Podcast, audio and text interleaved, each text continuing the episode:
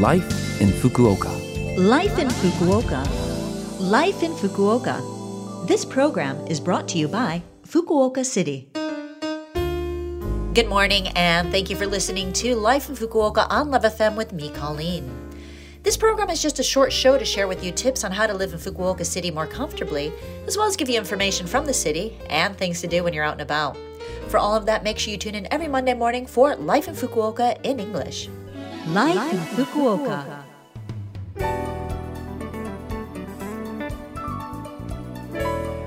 University entrance examinations are coming up this weekend in Japan.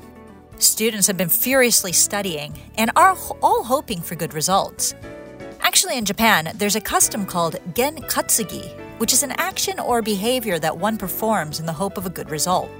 We repeat the actions we've done in the past that have resulted in success, things like using the same pencil for a test or wearing lucky socks.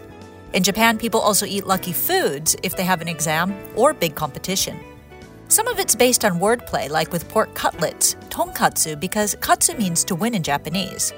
Omusubi, which are rice balls, has the meaning of to tie, so people want to tie their efforts to success.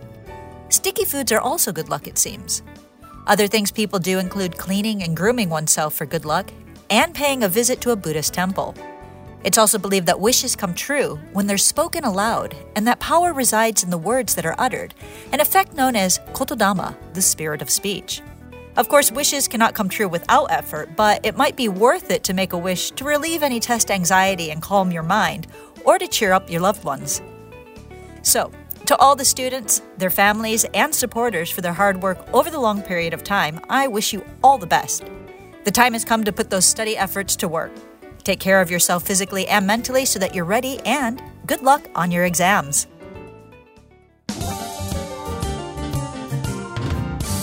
Life in Fukuoka. Well, now I've got some information from Fukuoka City to share with you. As you may know, winter is the season when it's very easy to get infectious gastroenteritis and food poisoning due to the norovirus. It's a strong virus and can be transmitted even with very little contact.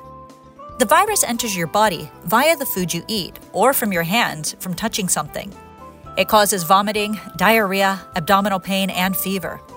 You can get the virus through inhalation if someone with the virus in the area has been vomiting or had diarrhea. You can also get it from foods that have been cooked by somebody infected by the virus. And it can also be transmitted by eating shellfish, like oysters, that haven't been thoroughly cooked and are carrying the virus.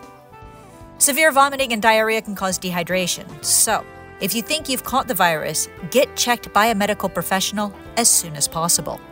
You'll recover in a few days, but the virus can hang around for a week to a month, even in your stools, and so it's possible to infect others, something we need to be careful about.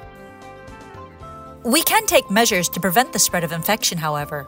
Be sure to wash your hands with soap before preparing meals, before eating, and after using the toilet. Make sure you wash your utensils and cooking tools thoroughly after each use and disinfect them with bleach or boiling water.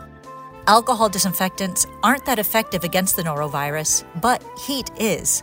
The norovirus is killed at temperatures of 85 to 90 degrees Celsius.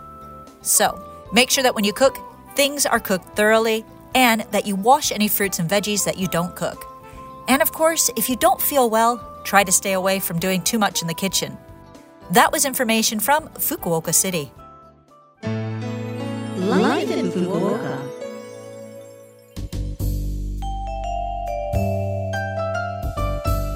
All right. Thank you for listening to Life in Fukuoka today. I had a lot of information to share, and there was that phone number that you might like to hear again, which you can if you listen to this program's podcast, or you can check out the blog and the contents of this program to get that information. Just go to the Love FM website and look up this program's page. We're also asking for messages from our listeners. Any message is great. Let us know what you think about the show or things you've discovered in Fukuoka. The email address to send to is 761 at lovefm.co.jp. Again, that is 761 at lovefm.co.jp. I'm looking forward to hearing from you. Have a great day, and I will speak to you again next week.